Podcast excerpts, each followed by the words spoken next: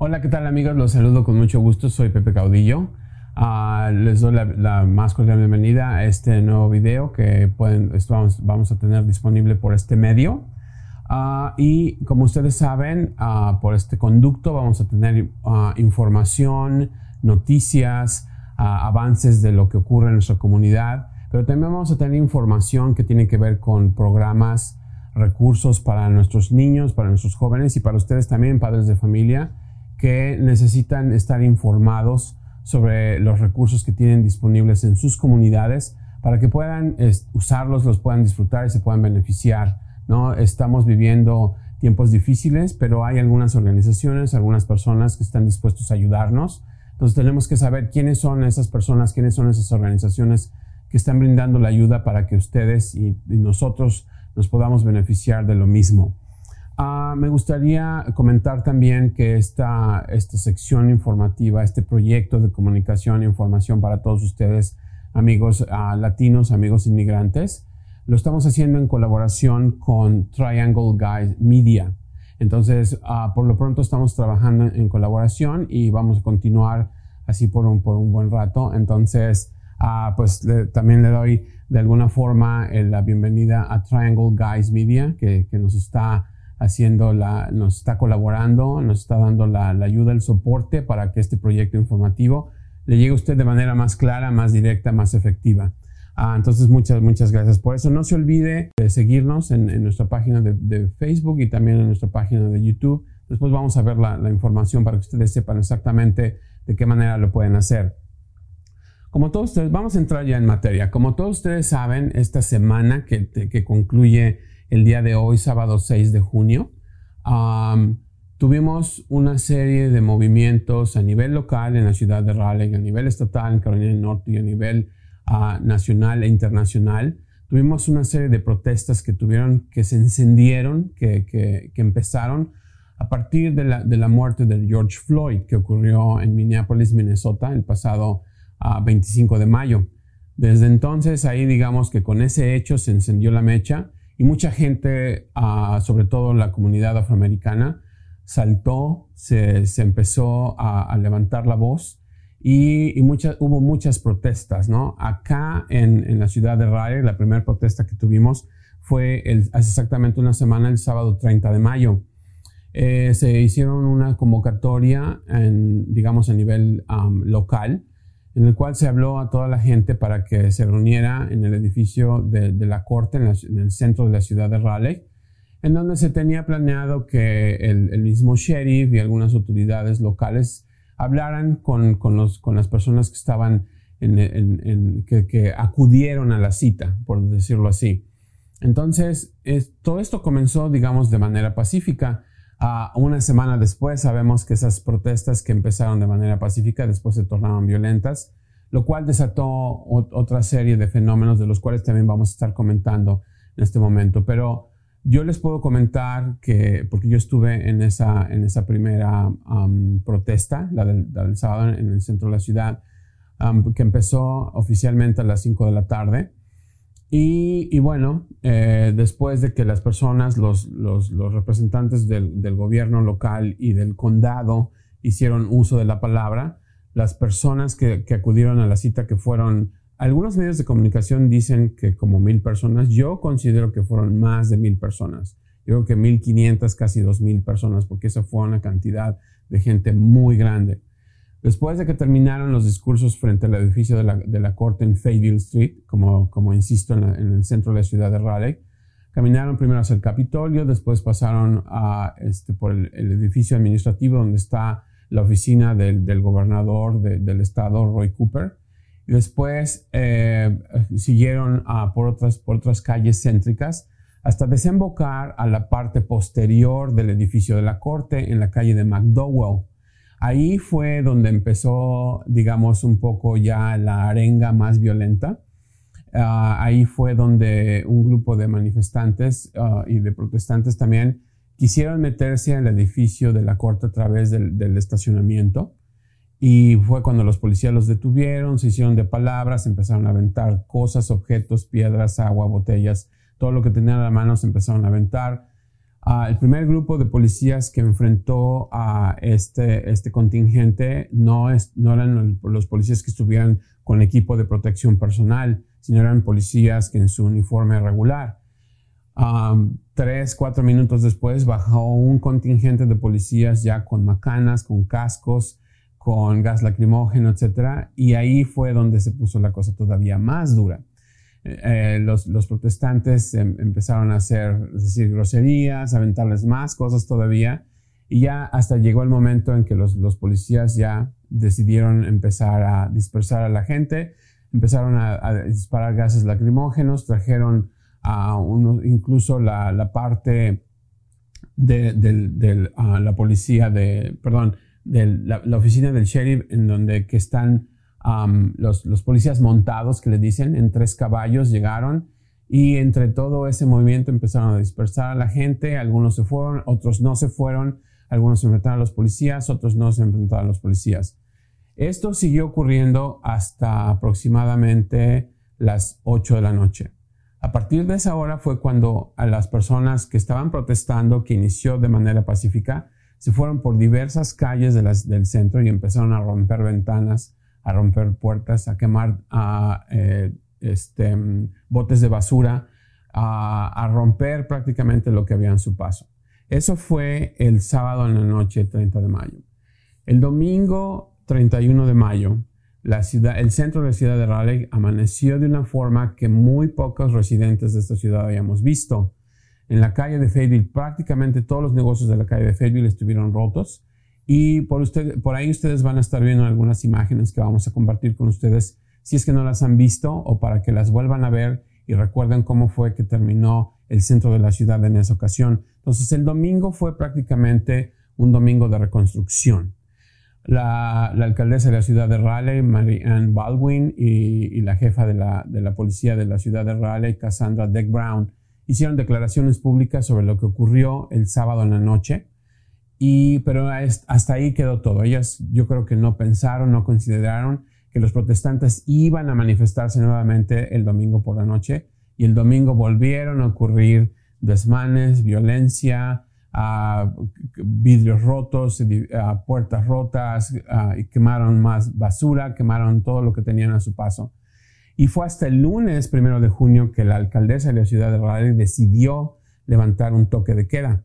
Entonces, en, ese, día se anunció que el toque de queda empezaba a las 8 de la noche y terminaba a las 5 de la mañana del siguiente día. Ah, obviamente, los, comerciantes, los dueños de negocios, los trabajadores de los negocios afectados, pues sí se manifestaron en contra de esta situación. Ah, en un momento les, voy a, les voy a comentar cuál es mi postura respecto a este tipo de, manifestaciones que ciertamente se tornaron violentas. Me gustaría continuar un poco con la narración de eventos que tuvimos durante la semana y después voy a dar, dar un poco de, de, la opinión que tengo sobre este tipo de movimientos. Eh, a partir de, que se ah, dio el toque de queda el, el primero de junio, que fue el día lunes de esta semana, Ah, las protestas se tornaron menos violentas. Ya de hecho fueron pacíficas, ya solamente fue personas en el, centro de la ciudad de Raleigh ah, recordando el, racismo que tenemos en, nuestra, en nuestro país, prácticamente porque no ocurre nada más donde estamos aquí en Raleigh, Carolina del Norte, sino ocurre en todo el país. El racismo institucional, el racismo sistémico que le llaman y que también vamos a comentar un poco de qué es esto del racismo institucional, qué es el racismo sistémico que, mucha gente trajo al tema durante esta semana. También vamos a, comentar un poco sobre la cuestión de la violencia, de la brutalidad policíaca y cuáles son, qué, son cuáles son las cosas que se están proponiendo en, cuanto a hacer cambios que lleven a, a, los agentes de policía a comportarse de una forma la cual resulte en menos muertes, porque ustedes han de saber que en promedio en los últimos cinco años han muerto mil personas en manos de policías en el país. O sea, estamos hablando de que mil personas en un año pueden morir por causa de la brutalidad policíaca y por lo, por lo tanto se están proponiendo cambios en, en los cuerpos policíacos para que esto no ocurra. Entonces vamos también a comentar un poco sobre esto.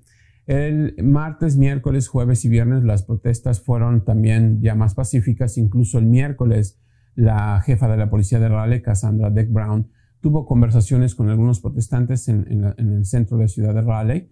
Y, bueno, ya obviamente el tono de las protestas bajó. Ah, ya no hubo desmanes, no hubo rupturas, no hubo este, quemazones, etc. Entonces, de alguna forma consideramos que el toque de queda sí ayudó un, poco en esto. Sobre el toque de queda me gustaría también comentar un par de cosas.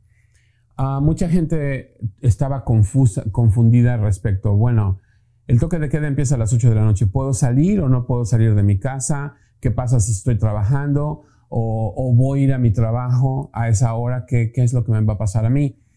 La, alcaldesa de la ciudad de, Raleigh, uh, Marianne Baldwin, aclaró después que la gente que tiene que ir a trabajar o que sale de su trabajo, que se va a mover a su casa, no, no debe de tener problemas. A ese tipo de gente no son los que están buscando, ese tipo de gente no es lo que van a arrestar. Ahora, mi opinión personal sobre el toque de queda es darle un arma legal a los cuerpos policíacos para que puedan detener sin ningún contratiempo a personas que estén haciendo desmanes. En general, si nos ponemos a pensar, la cantidad de gente que vive en la ciudad de Raleigh es tan grande que la policía no puede darse el lujo de estar arrestando a la gente. ¿En dónde lo van a poner?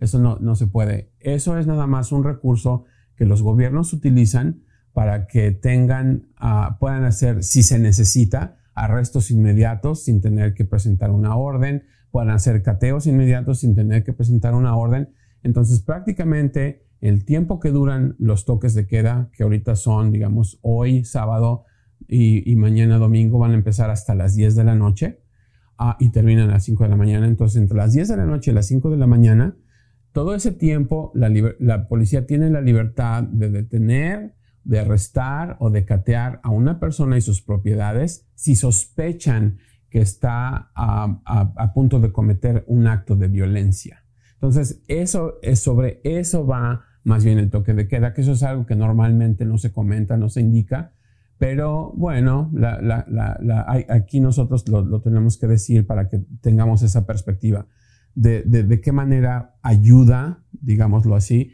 entre comillas, los toques de queda. Entonces, si usted es una persona que tiene que estar en la calle a las 10 de la noche o después por cuestión de trabajo, por cuestión de salud, por cuestión familiar, usted puede estar. Lo más seguro es que no lo van a arrestar, sobre todo si no está violando ninguna ley, si no está cometiendo ningún crimen y si tiene forma de comprobar que lo que usted está haciendo no, le va a dañar a nadie y que usted tampoco no es un protestante. Entonces, yo le recomiendo que sí tome sus precauciones, pero tampoco tenga el miedo, el temor de que qué le va a pasar si usted sale a las 10 de la noche con un minuto, qué es lo que le va a pasar. Entonces, yo le aseguro que no le va a pasar nada, especialmente, como le digo, si no está rompiendo ninguna ley. Entonces, bueno, regresando a la narración de sucesos que ocurrieron durante, durante la semana, Ah, el, decíamos que a partir del lunes que empezaron los toques de queda, las protestas ya fueron más pacíficas. Ayer viernes, ah, digamos, yo creo que para cerrar la semana, la, alcaldesa Marianne Baldwin dio una conferencia de prensa en la que habló sobre algunos aspectos. De dos o tres son los que me parecen más importantes. En primer lugar, ella reconoció en esta conferencia de prensa que sí era necesario hacer un toque de queda porque de esa forma fue que disminuyeron los actos violentos y agresiones en contra de los negocios, sobre todo en los negocios del centro de la ciudad de Raleigh. Ese fue uno de los puntos. El otro punto fue que reconoció que definitivamente las técnicas, las, las tácticas que usan los, los, policías se tienen que modificar para que se dé en menor escala o desaparezca totalmente la brutalidad policíaca. La ciudad de Raleigh históricamente no ha tenido una gran digamos, una muy mala historia en cuanto a, brutalidad policíaca, aunque sí se han dado casos y después en otro programa podríamos comentar cuáles han sido esos casos y de qué manera han ocurrido. Obviamente gente aquí en la ciudad de Raleigh ha muerto en manos de policías. El día de hoy no vamos a adentrarnos mucho en ese tema, pero sí es un tema que me parece interesante y relevante por, las, por los tiempos que estamos viviendo. Entonces, la alcaldesa reconoció que los policías deben de tomar ciertas medidas diferentes para no ser tan agresivos sin utilizar fuerza excesiva en situaciones que no se requiere, porque sabemos nosotros de sobra que ha habido muchas ocasiones en que no se requiere el uso excesivo de la fuerza, sin embargo los policías la usan. El último caso que tenemos desafortunadamente fue el caso de George Floyd, en donde todos vimos, yo creo, ese policía que tenía la rodilla sobre el cuello del hoy desaparecido George Floyd. Ese fue el otro, el otro punto que reconoció y el, otro, el tercer punto que me parece relevante fue que ella reconoció que tanto ella misma como alcaldesa, como el Consejo de la Ciudad y otras personas que trabajan en el gobierno, tienen que educarse más, tienen que mantenerse más abiertos y tienen que eh, empezar una serie de entrenamientos y procesos de aprendizaje sobre lo que es el racismo para poder disminuirlo. No, nosotros también en este programa vamos a hablar sobre las cuestiones que tienen que ver con el racismo y qué es lo que nosotros también podemos hacer para ayudar en este proceso. Entonces, esos fueron los tres puntos de los cuales habló la alcaldesa el día de ayer. Habló de otras cosas, pero me parece que esos son los tres puntos más importantes sobre lo que ella, lo que ella estuvo hablando. Ah, también el, día de ayer, eh, bueno, eh, nada más porque es parte del tema, el gobernador Cooper dijo que se tenían que bajar las banderas de, de los Estados Unidos a media asta como, una, como, una, como un signo de respeto por la muerte de George Floyd.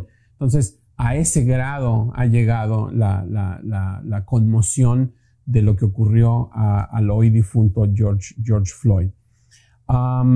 Obviamente las protestas van a continuar hoy sábado, el domingo, y no sabemos realmente cuánto tiempo más van a continuar. Mi estimación sería que por lo menos una semana más vamos a seguir teniendo protestas. Uh, Ah, digamos, hay, hay, diversos medios por los cuales se pueden ustedes enterar de, de, las mismas, pero todas han empezado en la ciudad, en el centro de la ciudad de Raleigh a partir de las 5 de la tarde. Entonces estoy seguro que si usted le interesa participar, si le interesa ser parte de este, de este tipo de movimientos, pues lo puede hacer simplemente diríjase hacia el centro de la ciudad de Raleigh y ahí va a encontrar estos grupos que están permanentemente manifestándose en cuestión de lo que es la, violencia policíaca y el racismo. ya que estamos hablando de, ciertos temas, me gustaría simplemente mencionar, invitarlo a usted que nos está sintonizando por esta vía, que, si tiene algún tema, alguna pregunta, alguna sugerencia, que nos las haga saber. Hay formas de, comunicarse, nos pueden mandar un, mensaje por Facebook. Y si hay algún tema que le interese que nosotros estemos tratando aquí, con mucho gusto lo podemos traer para, traer cosas que sean del interés de usted y que también le puedan ayudar a usted y a su familia a tener una mejor vida aquí como inmigrante, que como inmigrantes, inmigrantes que somos, ¿no? Acá todos los, que estamos en, este lado del mundo. Ahora, regresando a la cuestión del, tema de, las protestas, el racismo y la violencia policíaca, la, brutalidad policíaca, algunas cosas que me gustaría resaltar sobre los movimientos populares sociales que vimos esta semana es que muchas de estas protestas, o prácticamente todas, empezaron en un tono pacífico y después se tornaron violentas, ah, lo cual eh, ha, tenido una, cuestión que, ha dividido a la comunidad. Si ustedes se fijan, por ejemplo, en los medios sociales, hay una parte que apoya este movimiento, aunque sea violento, y hay gente que está totalmente en desacuerdo con esto. Yo me, gustaría compartirles una, opinión, una opinión que tengo sobre, sobre este tema, que se la compartí a una, amiga en, Facebook, porque, este, bueno, realmente no me hizo la pregunta, pero yo, yo quise manifestar mi, punto de vista sobre, sobre este, este asunto. Y les voy a leer una parte, lo, tengo, lo tenía aquí, pero se me, ahorita, ahorita, lo, ahorita aparece. Este, la, cuestión de la violencia. La gente incluso, no solamente esta, amiga, sino otras personas me, preguntaron, me hicieron el comentario de si yo estaba de acuerdo en, que los protestantes se hayan tornado violentos y que incluso se hayan dado la tarea de destruir los negocios, ¿no? De meterse, de quemarlos, de romper ventanas, de romper puertas, de tirar, etcétera, lo que tenían a su paso. Yo no estoy necesariamente de acuerdo con, este tipo de manifestaciones violentas, especialmente en contra de, los negocios y que afortunadamente no, que yo sepa, no se dio en contra de alguna propiedad privada. No estoy de acuerdo, pero al mismo tiempo entiendo de dónde vienen y entiendo la actitud. Ah, nosotros no podemos centrar nuestra atención a que esto ocurrió solamente porque murió una persona afroamericana, que sería George Floyd.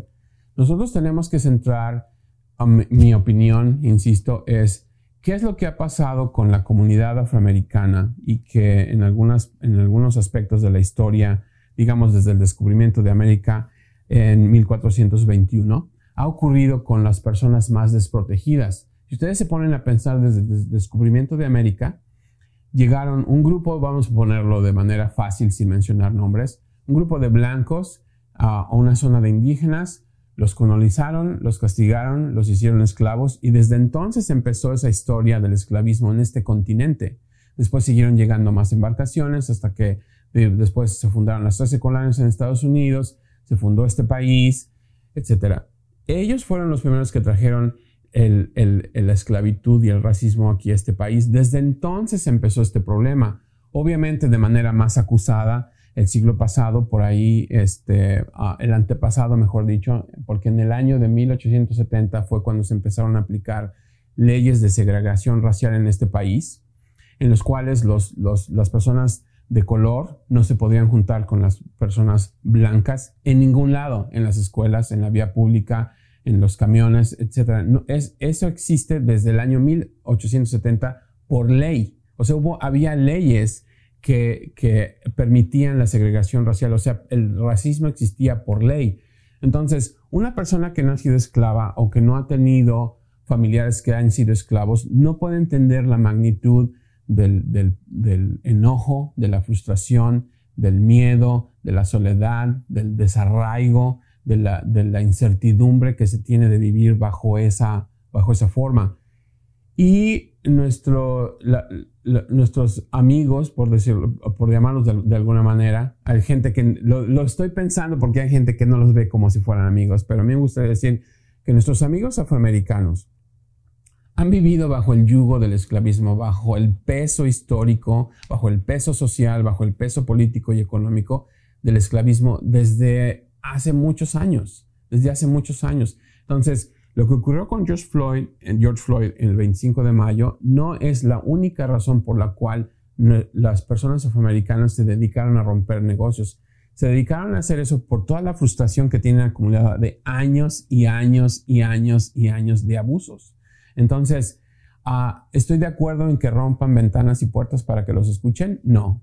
Pero al mismo tiempo, vamos a pensar en una opción diferente. Vamos a pensar que alguien decide hacer un consejo, un grupo, un comité para resolver el racismo. ¿Ustedes creen realmente que los van a escuchar?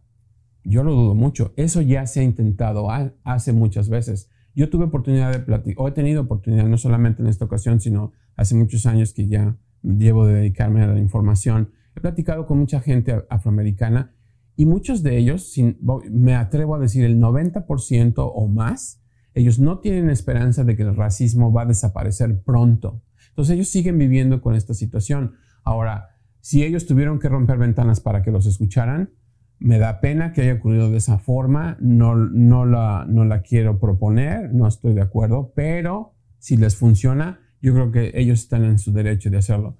Ellos llevan años de violaciones, llevan años de brutalidad policíaca, llevan eh, miles y miles y miles de personas afroamericanas han muerto con el nombre del racismo en la frente. ¿Y qué, hemos, lo qué es lo que hemos hecho? Nada. No hemos hecho nada. Entonces, bueno, es, hay que poner en una balanza lo que está ocurriendo socialmente y ver qué es lo que nos conviene. Ahora, yo no lo quiero convencer a usted de que tiene que ser algo por el racismo o no. Simplemente estamos informando, estamos planteando un punto de vista. Yo creo que si vivimos en esta comunidad, lo que está aquí nos corresponde también a nosotros y deberíamos de hacer algo al respecto. Pero sí quería yo poner en claro que aunque no estoy de acuerdo que se, que se recurra a la violencia y a romper puertas y ventanas, ah, sí también entiendo que a veces es necesario llegar a esos extremos para que las personas que tienen el poder aflojen un poquito de eso y puedan escuchar a la gente que lo necesita, porque de a fin de cuentas para eso está el gobierno, para hacer lo que la mayoría de la gente necesita. Ah, quería comentar eso porque la última parte que, me gustaría um, comentar en este momento es qué es el, racismo institucional, cuál es ese racismo sistémico. Uh, me imagino que muchos de ustedes escucharon la palabra racismo esta semana. Entonces, ¿qué es el racismo? ¿Cómo se da? ¿Por qué se da? ¿Qué ocurre? ¿De qué manera nos vemos afectados con esto?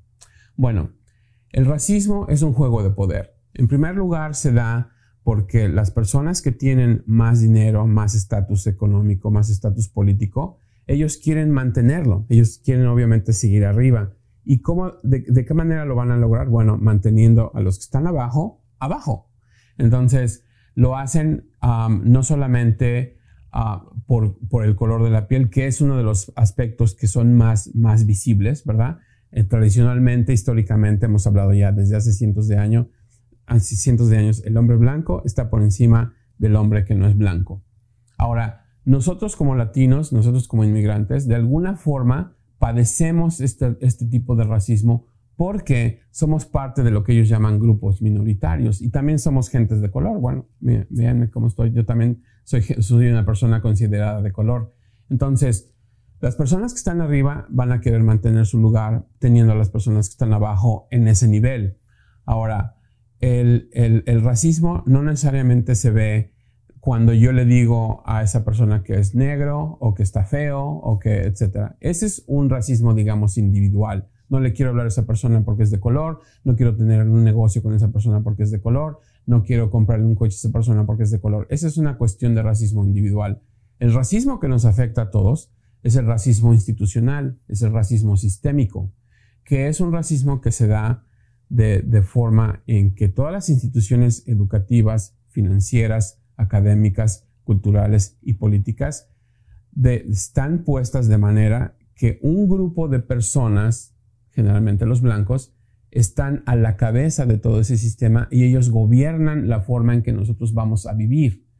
Si ustedes se ponen a ver las personas que tienen menos recursos, incluyendo los afroamericanos, desde luego, viven en comunidades en donde las paredes están rotas, en donde están llenas de anuncios de cerveza, anuncios de cigarros, anuncios de lotería, anuncios de, cosas, de actividades que son dañinas para la salud o para su salud física y para su salud financiera.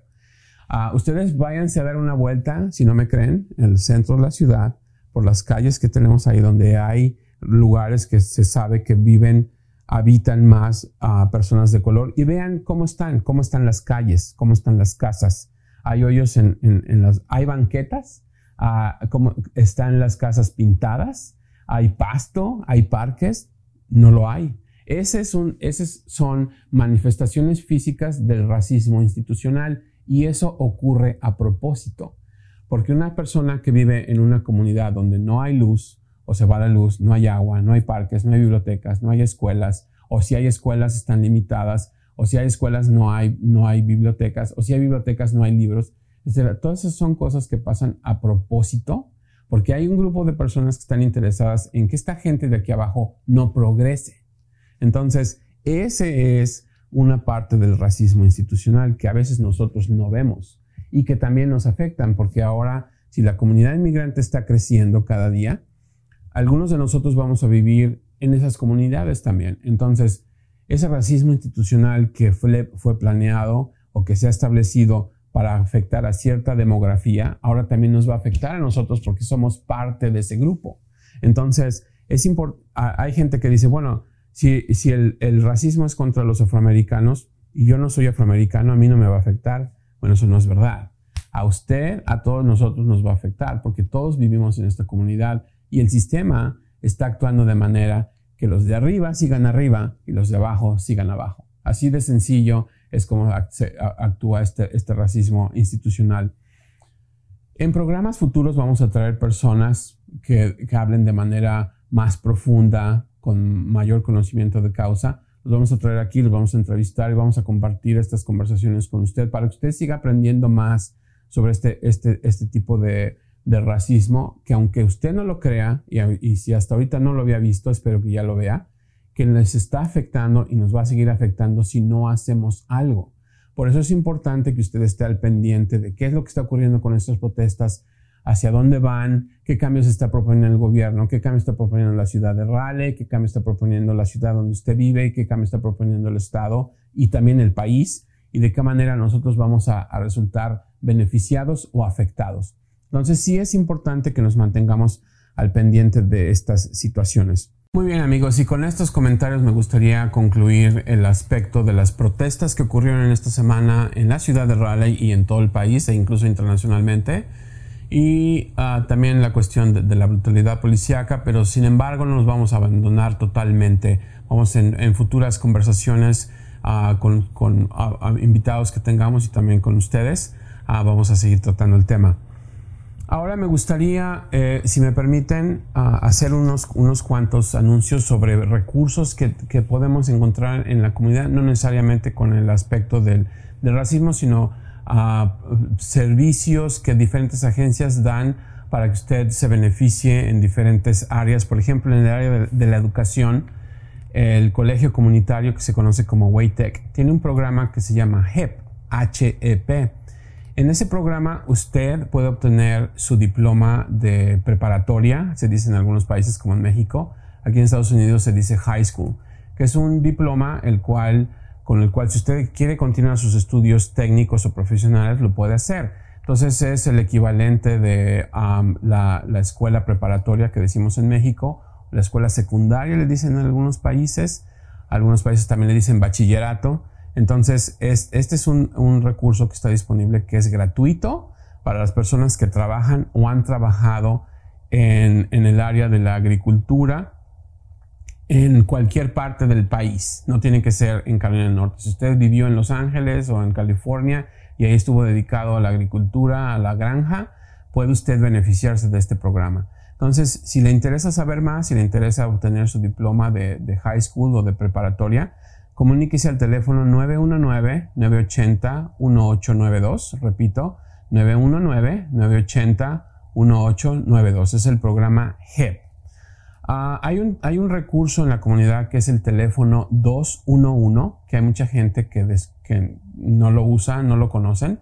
En este número usted puede obtener ah, información sobre dónde le dan ayuda para comprar comida, dónde le dan ayuda para pagar la renta. Si usted se quedó sin trabajo o, tiene trabajo pero gana muy poco y no le alcanza para pagar sus gastos, digamos, más básicos como el agua, la luz, el gas, etcétera, usted habla este teléfono 211 y ellos le pueden ayudar a conseguir los recursos en dinero que usted necesite para pagar esas cuentas. Entonces, es un servicio que se da a través de, personas que ayudan en, el estado y aparte es un servicio en todo el estado, no es nada más en la ciudad de Raleigh o el condado Wake, sino en todo el estado. Usted marca el 211 y le pueden contestar en español también. Es, la llamada es confidencial no tiene usted, ellos no comparten su información con nadie.